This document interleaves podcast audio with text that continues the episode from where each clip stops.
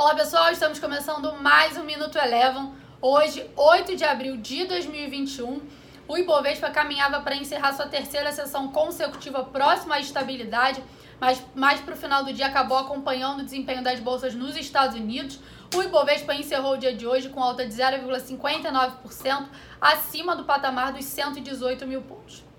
Lá fora, nos Estados Unidos, o S&P 500 teve sua máxima histórica de fechamento renovada e encerrou a sessão de hoje com alta de 0,42%, cotada a 4.097 pontos. Nas últimas sessões, com recuo dos rendimentos dos títulos do Tesouro Americano, a gente tem visto aí um gás adicional nas bolsas norte-americanas, principalmente no setor de tecnologia.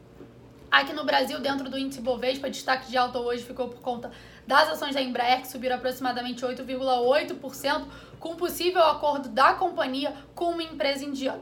Destaque de alta hoje também para as empresas do setor de varejo e consumo, principalmente aquelas ligadas ao e-commerce, como o caso de Magazine Luiza e Via Varejo. Magazine Luiza hoje teve uma alta aproximada de 8,3% e Via Varejo apresentou ganhos de 5%.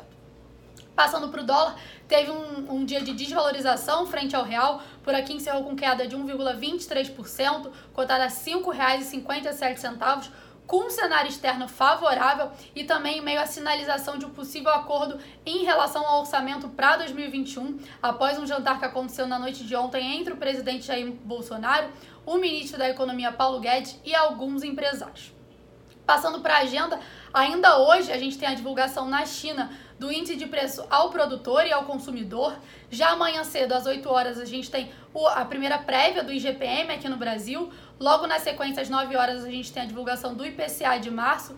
E por fim, como destaque nos Estados Unidos, às 9h30, a gente tem a divulgação do PPI. O Minuto Eleven de hoje fica por aqui. Se você quiser ter acesso a mais conteúdos como esse, inscreva-se em nosso site www.elevafinancial.com e siga a Eleven também nas redes sociais. Eu sou a Jéssica Feitosa e eu te espero no próximo Minuto Eleven.